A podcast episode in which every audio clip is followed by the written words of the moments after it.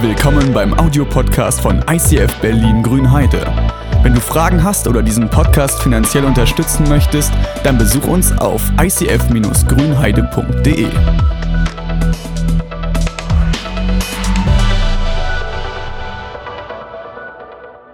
So, hi. Schön, dass ihr da seid. Ich habe mir gedacht, zum Anfang, es geht ja so ein bisschen um, um Türen, um Häuser, mache ich Spiel mit euch. Und äh, meine Frau wurde gestern beauftragt, Leute zu kontaktieren, dass sie Bilder von ihrer Haustüre machen. Und ihr dürft einfach raten, ihr, also ich glaube, alle, äh, die eine Person ist nicht hier, aber bekannt genug, äh, sind alle Leute da, von denen ich heute eine Türe zeige. Ich zeige euch die erste Türe. Wessen Tür ist es? Jakob und Paulina, genau. Einmal bitte weiter. Guckt euch mal diese Bass Guckt euch mal die Bassistenhand an von Jakob. Doreen hat gesagt, sieht ein bisschen aus wie so eine Mickey Maus äh, Riesenhand. Nein, ist alles gut. Einfach die Sonne. Äh, nächstes Bild. Wer ist das? Ha, das ist voll gut. Das kennt keiner von euch, glaube ich. Nicht Benny, ne? Steffi Martin auch nicht? Ist das ein Altbau? Altbau ist, ganz, ist eher in Berlin irgendwo, ja? Was hast du gesagt? Ich habe Berlin gefragt. Ja, ich glaube, ich weiß nicht genau, wo die wohnen.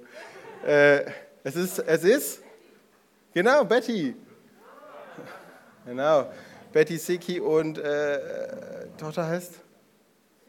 Selike. Selike, genau, nächstes Bild. Äh, wer wohnt hier? Man kann es auch an dem Fahrzeug erkennen. genau, sexy. Äh, einmal weiter. Äh, das schwangere Ehepaar. Hey, du darfst ruhig ein bisschen länger zeigen. Simon und Franz, ja gut. Da war schon. Simon und Franz, ich dachte ich mir, ist am einfachsten, weil die am meisten die Spieleabende machen, die kennt ja jeder. Genau, da sind Simon und Franzi, wobei Franzi anscheinend gerade nicht da ist. Ah nee, Franzi macht bestimmt das Foto. Ha. Gut, äh, das war's schon, oder? Gut, äh, mit was wollte ich jetzt anfangen? Ach genau. Alleine Tür sagt dir, wer da drin ist. Ich fand diese Tür von Betty, als ich die gesehen habe, habe ich gedacht, die passt voll zu Betty. Das ist, so eine Tür würde, würde Betty haben. Und eigentlich ist es, es gibt diesen Satz, ähm, den hat man oft gehört von seiner Mama, wenn das Zimmer unordentlich war. Dann hat sie gesagt, hey, das Zimmer ist der Spiegel deiner Seele. Du bist gerade unaufgeräumt, deswegen ist dein Zimmer auch gerade nicht aufgeräumt. Und ich finde, das ist zu klein. Ich glaube wirklich, dass deine Wohnung, dein Haus oder wenn du noch ein Zimmer hast, dein, dein Zimmer dich widerspiegelt. Warum steht, stehen die Stühle so?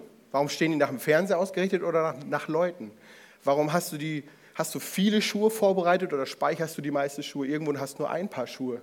Wie bist, wie bist du als Typ? Was ist dir wichtig? Hängst du Bilder auf? Hängst du Bilder von dir auf, von anderen Künstlern, von Freunden, von Familie? Was ist dir wichtig? Dein Haus ist ein Spiegel von dir. Ich finde diesen Satz, äh, da habe ich gestern was gelesen zu, dass, äh, dass Ikea mega stolz darauf ist. Also es gibt so Firmen, wenn die einen Werbeslogan machen und dann kommt der in den normalen Sprachgebrauch, sind die mega stolz. Und Ikea hat es ja geschafft mit diesem, wohnst du noch oder lebst du schon? Ne, diesen Unterschied, ich weiß nicht, ob ihr den kennt, ich, ich weiß das von meiner Jugendzeit, war eine Zeit lang mein Zimmer nur mein Schlafraum. Ich bin da rein, habe meine Sachen auf den Boden geschmissen, habe mich hingelegt, bin wieder raus und habe die Sachen vom Boden aufgehoben. Äh, und rein und raus, ich habe da nicht gelebt. Ja, es gibt schon diesen Unterschied, aber meistens ist das der Ort, an dem du lebst, an dem du dich ausleben kannst. Jetzt ist es der Ort, an dem die Sachen noch am meisten so sind, wie ich sie gerne haben würde. Ich habe immer noch so zwei Störenfriede im Haus, die ändern das immer wieder, aber es ist mehr unter meiner Kontrolle als irgendwas anderes in der Welt. Und wenn du in eine Straße kommst, in der schon Leute wohnen, hat man früher einen total interessanten Brauch gemacht. Doreen meinte, sie hat von dem, sie hat von dem mal gehört, aber noch nie in Praxis gehört. Ich habe ihn auch noch nie in Praxis, aber kennt ihr diesen, dieses Brauchtum mit dem Salz und dem Brot? Also, dass man, man geht zu seinen Nachbarn und bringt ihnen Salz und Brot und sagt, hallo, wir sind die neuen Nachbarn, wollten uns kurz vorstellen. Dieser Brauchtum ist älter, älter als die Ägypter, älter als die Pyramiden. Der ist schon so ewig am Laufen. Aber wir Christen haben den mitgenommen und der ist so ein bisschen aus dem Christlichen. Äh, und zwar sind es Brot steht auch wie im Abendmahl für was? Für Fleisch, genau. Und das Salz steht für Blut. Also weil Salz damals genauso wertvoll und hochgeschätzt und einzigartig war wie Blut, war das, äh, war das eine akzeptierte Alternative. also die beiden Sachen, du hast quasi Opfer gebracht zu deinem Nachbar. Und das, das Interessante ist, was, äh, um da tiefer zu gehen, zeig mal die Türschwelle. Früher hatten die Leute die Türschwelle als ihren Altar. Für die Familie wurde am, da gab es nicht irgendwo im Haus so einen Spezialort. Der Ort, an dem du dauernd vorbeigekommen bist, wenn du ins Haus getreten bist, war die Türschwelle. Du bist, ich habe extra eine Türschwelle mitgebracht. So. Du hast eine Türschwelle gehabt, du bist immer wieder an dem Gott vorbeigekommen, du hast das Ding nicht berühren dürfen so. Aber das Krasse war auch, wenn du in ein Haus hineingetreten bist, dann musstest du diesen Gott akzeptieren und dich unter dessen Herrschaft stellen. Also wenn du hineingegangen bist, hast du akzeptiert, dass dieser Gott ein, ein wahrhaftiger Gott ist und hast dich unter dessen Schutz gestellt. Wenn du das nicht akzeptieren konntest, bist du nicht in dieses Haus gegangen. Und je nachdem, wie eng, also du hast, es, du hast da Opfer für deine Familie erbracht. Das wollte ich ganz kurz darstellen in Form eines Opfers. Das ist jetzt ein Tier. Ich habe versucht, so eklig, aber ich, ich glaube, das war für die viel schlimmer, wie es für uns ist, aber ich kenne das, dass man sagt, boah, das äh, ist ein bisschen crazy. Also, die haben das Tier geopfert und es gab, crazierweise, gab es immer ein Becken in dem, im, äh, auf der Türschwelle. Also, sie hatten immer irgendwie eine Vertiefung, um da das Blut aufzufangen. Und dann ist das Blut rausgelaufen. Das sehen jetzt nicht alle, aber. Und dann hat man eben zum Beispiel noch hier äh, den Türrahmen eingeschmiert. Oder Ihr kennt es von den Indianern, die roten Handabdrücke, haben die Hand ins Blut gemacht und auch nochmal auf die Tür gedrückt und nochmal gesagt, hey, ich vertraue Gott. Der Typ, bei dem ich das meiste von dem her habe, der sagt, dass wir sogar deswegen die Hand hochheben beim, äh, beim Worship, weil wir eben einen, Blutschwur zu Gott sagen, hey, ich, ich gehöre zu dir, du gehörst zu mir. Ja, Finde ich, weiß ich nicht ganz. Aber auf jeden Fall, das ist wichtig. Und wenn du wenn dann jemand dein enger Freund wurdest und du wolltest ihn aufnehmen in deiner Familie, dann musstest du für ihn ein neues Opfer machen. Also musste mindestens Brot und Salz gebracht werden, dem Gott hingelegt werden, ihm dafür gedankt werden. Und dann hat man es aufgehoben und ist an den Tisch gegangen und hat es zusammen gegessen. Also das war so ein, ein Opfergeschenk, um einander zu akzeptieren, aber auch den Gott des anderen zu akzeptieren. Was interessant ist, ich muss kurz, ich Ihr müsst mich daran erinnern, die Frau muss mich übersetzen, ich muss mir Zeit lassen.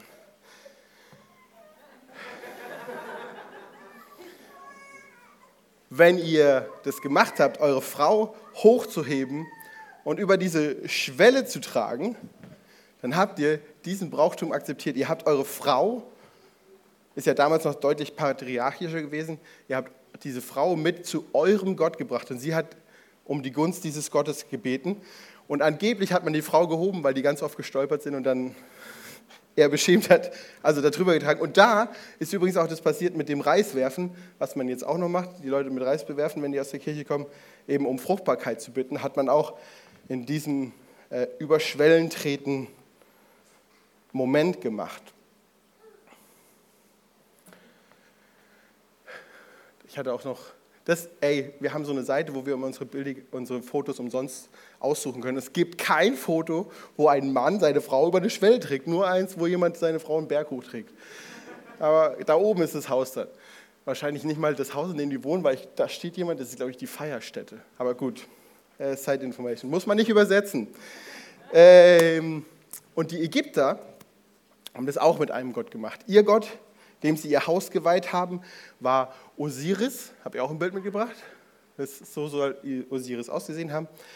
Das ist eigentlich der Gott der Toten, aber man hat darum gebeten, dass er jetzt heute nochmal vorbeizieht und wenn er rein muss, dass er dann bitte einen mitnimmt in die gute Seite der Hölle oder des Totenwelt. Ich weiß nicht genau, wie es ägyptisch. Aber jetzt wisst ihr schon, in welcher Zeit ich mich befinde, bei den Ägyptern, Osiris, Häuser Wein. Wisst ihr schon, über welche Geschichte ich jetzt erzählen werde? Wir befinden uns in der Zeit, wo diese zehn Plagen passieren, wo äh, die Heuschrecken kommen, das Wasser blutrot wird und die Frösche.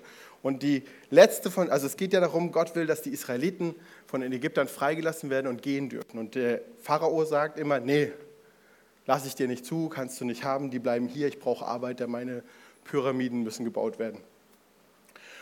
Und ähm, Gott macht diese neun anderen Plagen und die sind schon echt heftig. Es gibt kein Essen mehr, kaum was zu trinken und es ist schon richtig schlimm. Und der Pharao sagt immer noch, nee. Und dann gibt es diesen direkte, die letzte Aussage, die letzte Warnung ist, heute Nacht werden die Erstgeborenen aller Ägypter getötet. Die Erstgeborenen, mein Jeremias, mein, äh, dein Eden, dein, dein, na, ich weiß bei Mädchen nicht so genau, du hast vielleicht Glück, oder Naemi. Die, unsere erstgeborenen Kinder werden getötet.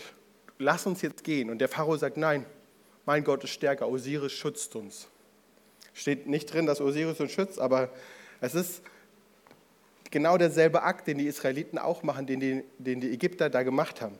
Nämlich in der Nacht, jetzt habe ich den Bibelvers, äh, 2. Mose 12, 21. Ich will es langsam mit euch durchgehen. Es sind drei Verse und überall ist was Interessantes drin.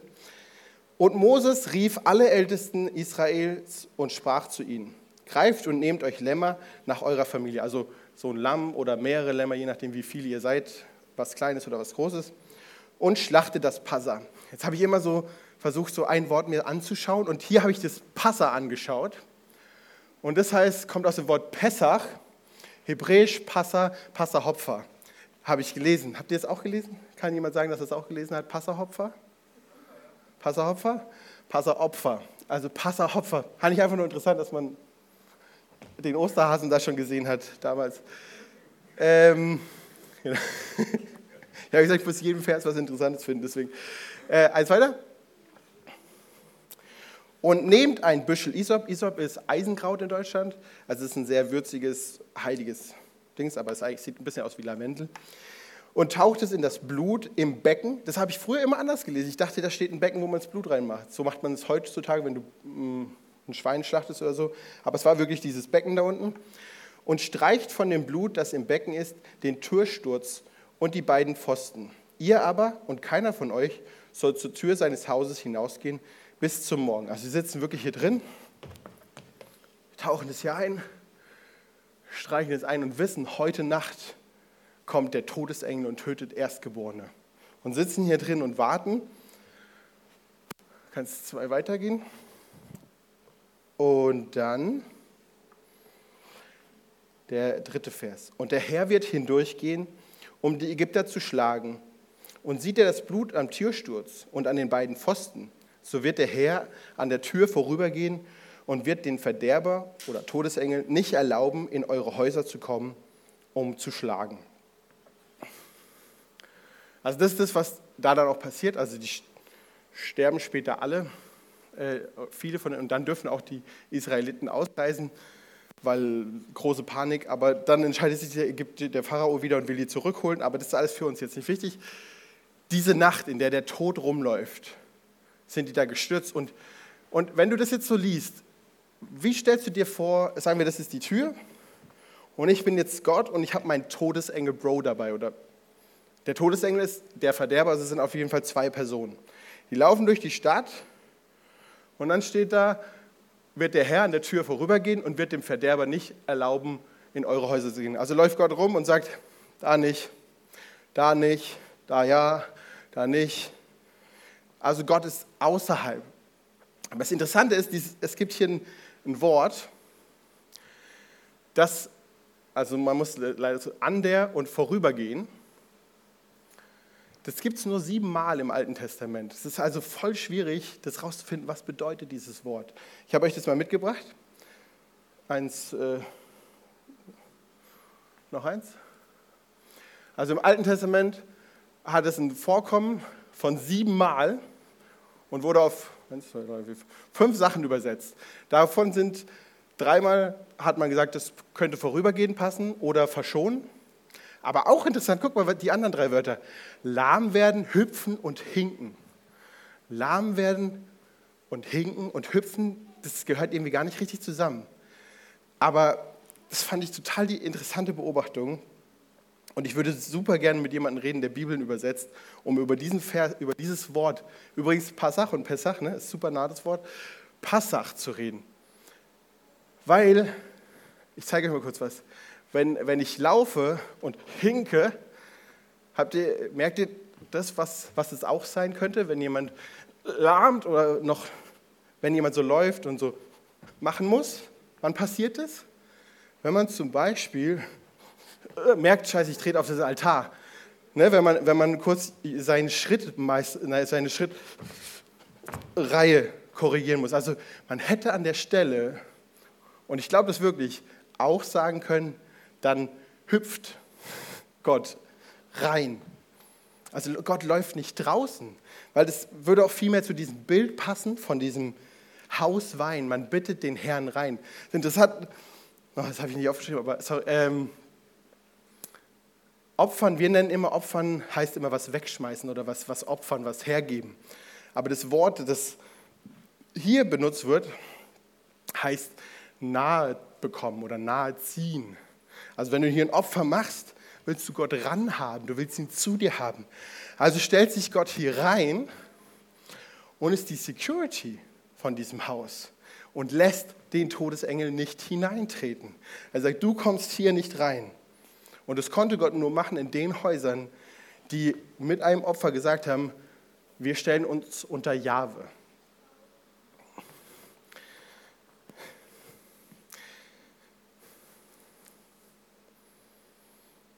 Was heißt das jetzt für dich? Das heißt jetzt, du kannst diese Bibelstelle neu lesen und es ist eigentlich ganz interessant, mal einen neuen Aspekt zu sehen. Du kannst das Buch Miracle of the Scarlet Thread leider nur auf Englisch lesen, total interessant. Aber ich mache für euch was weiter. Dieses Ding hier, die Türschwelle, das Wort konnte ich nicht aussprechen, wird heutzutage im Hebräischen für das Wort Querbalken benutzt. Und dasselbe Wort benutzen die Araber für das Wort Zimmermann. Welcher Zimmermann hing an einem Querbalken? Leute, das ist echt eine leichte Frage, wa? Jesus, sehr gut. Das ist immer die Antwort im Kindergottesdienst, nicht Eichhörnchen. Das ist Jesus. Genau, Jesus hing an diesem, Jesus war dieses Lamm. Das, ähm, es gibt in Johannes total interessante Stellen. Gleich am Anfang es gibt äh, einen Täufer, Johannes den Täufer, der war vor Jesus unterwegs. Und der war so ein bisschen der Heilige und alles sind zu dem gesagt, hey, wir wollen Gott, wir wollen einen neuen Start mit Gott machen. Und der war so ein bisschen der Vorläufer vor Jesus. Und dann kommt Jesus. Also Johannes steht wahrscheinlich gerade im Wasser und tauft Leute. Und äh, dann taucht Jesus auf. Und in dem Moment sagt Johannes folgenden Satz. Siehe, da ist Gottes Lamm, das der Welt Sünde trägt. Alter, bevor Jesus überhaupt irgendwas gemacht hat, gleich am Anfang wird ihm gesagt, Alter, das ist der, der stirbt, da oben an dem Kreuz. Er ist das Lamm. Und dann ähm, sagt später, äh, nee, warte. Ich habe mich gestern mit meiner Frau noch ewig darüber unterhalten, warum brauchen wir Jesus, das Lamm? Was, hätten wir nicht einfach jeden Tag ein neues Lamm schlachten können? Ja, du hättest jeden Tag, jede Minute ein neues äh, Lamm schlachten können, weil du so viel Kacke machst.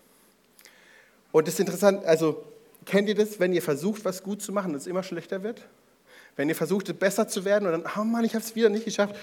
Es gibt es, diesen Kreislauf beim Zigaretten aufhören, beim Rauchen aufhören. Du hörst auf zu rauchen, du fühlst dich schlecht. Du denkst dir, dann rauche ich eine. Dann denkst du, oh Mann, jetzt fühle ich mich schlecht. Aber um dich gut zu fühlen, musst du was machen? Wieder eine rauchen. Und diesen Kreislauf, diesen Schuld, Scham, Schande, ich habe es schon wieder falsch gemacht, ich habe schon wieder schlecht gemacht, ich habe schon wieder schlecht gemacht, der muss einfach aufhören. Jesus, Gott will nicht, dass wir uns die ganze Zeit darum drehen, wie schlecht wir sind. Er will eigentlich, dass das keinen Wert mehr für uns hat. Er will, dass wir über Beziehungen reden können, dass wir mit ihm agieren können. Wenn du die Gebote liest als eine Strafe, als, oh Mann, ich muss das alles bedenken, dann hast du es nicht verstanden. Das ist der Tipp, wie es laufen könnte, wie dein Leben laufen könnte, was Hammer sein könnte. Aber du darfst immer noch entscheiden, es nicht zu machen. Gott liebt dich dann immer noch und Gott will immer noch mit dir Zeit verbringen und vielleicht hat das irgendwann Zeit. Ich hatte vor Jahren eine Diskussion mit, äh, mit unserem Schlagzeuger über äh, Schwarzbahnfahren. Und ich war voll der Überzeugung, hey, ich will jetzt, ich zahle für die Fahrt. Das ist egal, ob, ob mich jetzt jemand überprüft oder nicht. Ich, ich fahre, fahr, also zahle ich das. Und ähm, den kennt ihr jetzt nicht, den Schlag, den haben wir nicht mehr. Aber der meinte damals, du, das ist, äh, das ist, das ist eine Erkenntnis, die du hast. Aber so weit bin ich noch nicht. Und das fand ich so cool. Das, das hält mir so auf dem Kopf, wenn ich versuche, jemanden vorzuhalten, Alter, du bist irgendwie, warum machst du das nicht? Warum, guck mal, das steht doch hier in der Bibel. Weil dieses Schritt der Erkenntnis kommen muss. Und die kommen mit Gott. Mit der Nähe mit Gott kommt diese Bereitschaft, von der Sünde loszulassen. Nicht von diesem Scheiß, ich habe schon wieder falsch gemacht, schon wieder falsch gemacht. Und damit sollte eigentlich Schluss sein und wir machen es immer noch. Uns die ganze Zeit gegenseitig runtermachen. In Johannes 3,16 sagt Gott, was er mit Jesus, was, warum Jesus gekommen ist. Denn Gott hat der Welt seine Liebe durch, dadurch gezeigt, dass er seinen einzigen Sohn für sie hergab, dass jeder, der an ihn glaubt, das ewige Leben hat und nicht verloren geht. Du kannst nicht mehr verloren gehen, wenn du Jesus akzeptierst. Dann gehen wir weiter. Jesus sagt von sich selber, ich bin die Tür, diese Türschwelle. Ich habe immer gedacht, was labert der von der Tür? Aber jetzt macht es für mich Sinn, ich bin diese Tür.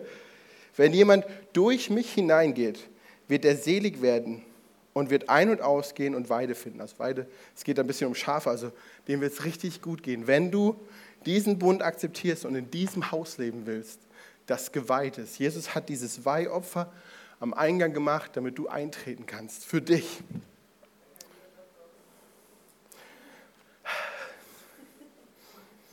Also für die Kamera da hinten hat jemand gesagt, die Übersetzung braucht Zeit. Und es gibt auch diesen, äh, diesen, dieses Lied, Greatest day in history, death is beaten, you have rescued me. Finde ich voll schön, aber ich habe es nie verstanden. Was heißt es, death is beaten? Äh, die Leute sterben doch immer noch, es ist doch nicht vorbei mit Sterben. Wir sterben alle noch irgendwann.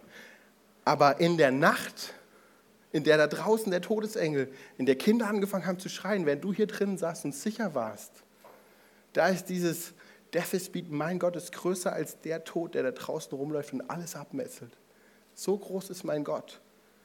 Da hat dieses Bedeutung, wenn, wenn du weißt, dass es nicht mehr den ultimativen Tod geht oder, oder totes Leben oder sinnloses Leben. Es gibt einen Sinn, es gibt ein Leben in Fülle für dich. Da hat für mich plötzlich so ein Bibelvers, den ich schon hundertmal gesungen habe und nett war und cool, ne, ich fand ihn geil, aber ich habe ihn nicht verstanden. Und jetzt verstehe ich ihn. Und während ich mich damit beschäftigt habe, mit diesem Haus und diesem Schutz, der mir geschenkt ist, habe ich mir darüber Gedanken gemacht, dass man oft, na, ich habe einen Kinder, Kinderspruch für euch, den kennen ganz viele von euch. Ich bin klein, mein Herz ist rein, darf niemand drin wohnen als Jesus allein. Wenn du Jesus in dein Herz bittest, für mich in meinem Kopf ist das hier unten so ein kleiner Käfig, in dem Jesus sitzen kann. Da kann er dann hochrufen, Andi, das finde ich jetzt nicht so toll.